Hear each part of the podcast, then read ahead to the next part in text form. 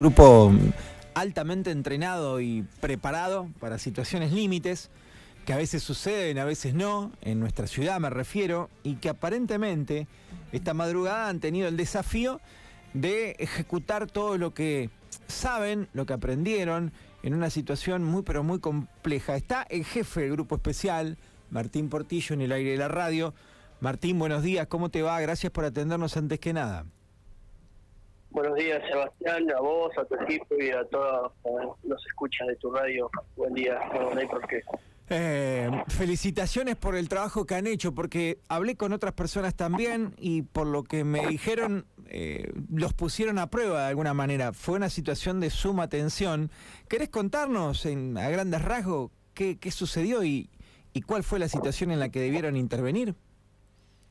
Sí, este, mira, el, problema, la situación de crisis, como le llamamos nosotros, normalmente hablando tácticamente, eh, sucedió a partir de las 10 de la mañana, donde se comunica al 101, alerta de la autoridad policial de que una femenina pedía auxilio debido a que se encontraba con un masculino aparentemente armado con arma blanca, lo que Obviamente, primeramente concurre la comisaría de jurisdicción, cargo del comisario Martínez, eh, donde al actuar el primer abordaje y encontrarse ante esta situación, este, automáticamente efectúa los primeros interventores y aplican lo que se, nosotros nos enseñan desde el Instituto Superior Policial, aplicar el protocolo de situación crisis.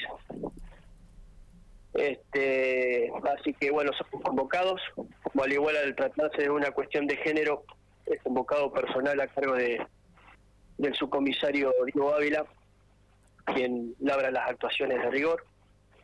Y bueno, luego de una negociación, el cual se extendió por el tiempo de una hora, se logra en primera medida rescatar la víctima aplicando una técnica de lo que es sondeo de sorpresa y se rescata primero a las víctimas sin ser detectado y una vez puesto las víctimas a disposición de, del equipo de abordaje que tiene la unidad funcional género, se procede a planificar, abordar justamente a la persona que se encontraba con el arma blanca, tratando de ser un masculino, de unos 39 años de edad, el cual eh, justamente estaba de forma agresiva, queriendo a su vez ingresar a, al interior de la tienda para tal vez agredir a la femenina o no. Eso lo va lo va a instruir seguramente la el Ministerio Público Fiscal, quien también se encontraba presente a cargo de la fiscal doctora Hernández. Y bueno, una vez planteada la situación, planificada la acción por parte del grupo especial y agotadas las instancias de negociación que la llevaba adelante el primer interventor que también es destacable y destacar también la labor del primer interventor muy importante que es el personal que todos los días nos está estudiando en la calle que es el personal de comisaría primera bien este, agotada todas estas instancias, como te contaba, de negociación, es que se, aplicando una técnica de procedimiento táctico, se logra abordar a esta persona reduciéndola sin ningún tipo de lesión, poniéndola a disposición de la justicia y trasladada a la comisaría prima. Eh, Martín, ustedes ingresan sin que se percate el masculino y allí logran rescatar a la mujer y a su hija, ¿no? A la mujer y a su hija. Qué bárbaro. Y obviamente que son momentos de mucha tensión, mm. donde un pequeño error por parte nuestra podría desatarse cualquier otro tipo de episodio, ¿no? que podamos lamentar. Claro, porque estás al límite ahí, ¿no? Cuando alguien tiene un arma, en este caso un arma blanca, cuando ingresa el personal del grupo especial, eh, ¿sabés si tenía el arma blanca apoyada en alguna parte del cuerpo de la mujer? Si estaba, si estaban juntos, si estaban cerca. La mujer en un momento dado es eh, quien este individuo al salir al exterior logra cerrar la puerta y se encierra en su habitación.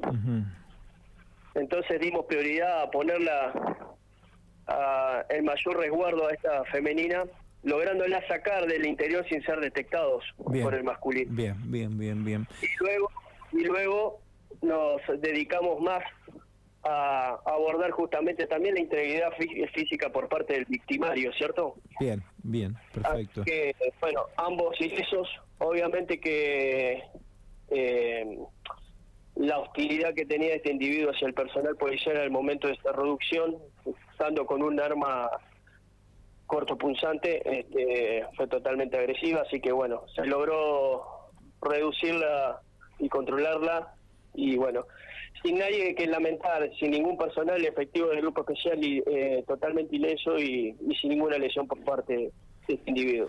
Y también amenazaba con atentar contra su vida, ¿cierto? ¿Eran convivientes? ¿Era una pareja, mm, eh, Martín? ¿Vivían todos en la casa? Exactamente, era una pareja conviviente. conviviente. Qué bárbaro, qué bárbaro. ¿Se sabe qué desató semejante locura? No, el motivo eso queda a, investigar por parte de la unidad de género y bueno, y de la justicia, obviamente. Bien, bien. ¿Qué, qué edad la niña aproximadamente? ¿Cuántos años la, la chiquita que estaba en el lugar? La, era una jovencita menor a 15 años. Bien, bien, bien. Bueno, eh, un adolescente. ¿Y Martín, se sabe si es una persona con antecedentes el, el, hombre? o Bueno, nada tiene que ver esto con, con, los delitos tradicionales, pero ¿se sabe si es alguien con antecedentes o, antecedentes de género? Sí, ya tenía este problemas de violencia doméstico. Oh, este, ha sido alertado en otras oportunidades la autoridad policial, ¿no? ¿Qué tal? Así que eh, más allá de todo, nosotros al efectuar la inteligencia con respecto al individuo al que nos vamos a enfrentar por la complejidad del hecho, este, ya programamos el, el, nivel de, progresión que vamos a tener de acción sobre este individuo.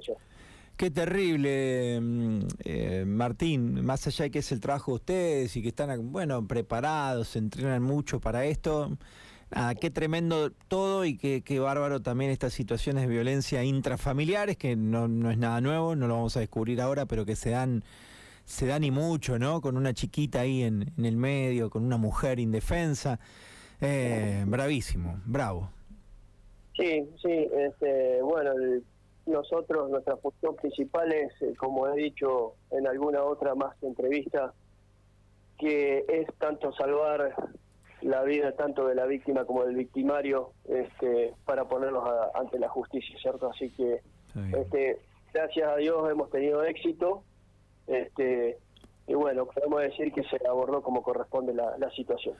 En definitiva y en resumen, lograron poner a resguardo tanto a la mujer como a su hija y retirar o detener al individuo que amenazaba con un arma blanca y que privó de la libertad a esta, a esta mujer y a su hija durante mm, varias horas. Lo detuvieron, pero salió ileso, independientemente de que estaba armado y que a veces amenazaba con atacar o con autoagredirse. ¿no? Eh, en conclusión, lograron hacer su trabajo como si uno pudiera definirlo de alguna manera, de manera, de forma ideal. Eh, exactamente, sí, de forma como corresponde, este, siempre con el, el principio de privilegiar la vida. ¿La mujer tal eh, estaba lastimada o, siempre fue amenazada pero nunca llegó a ser agredida?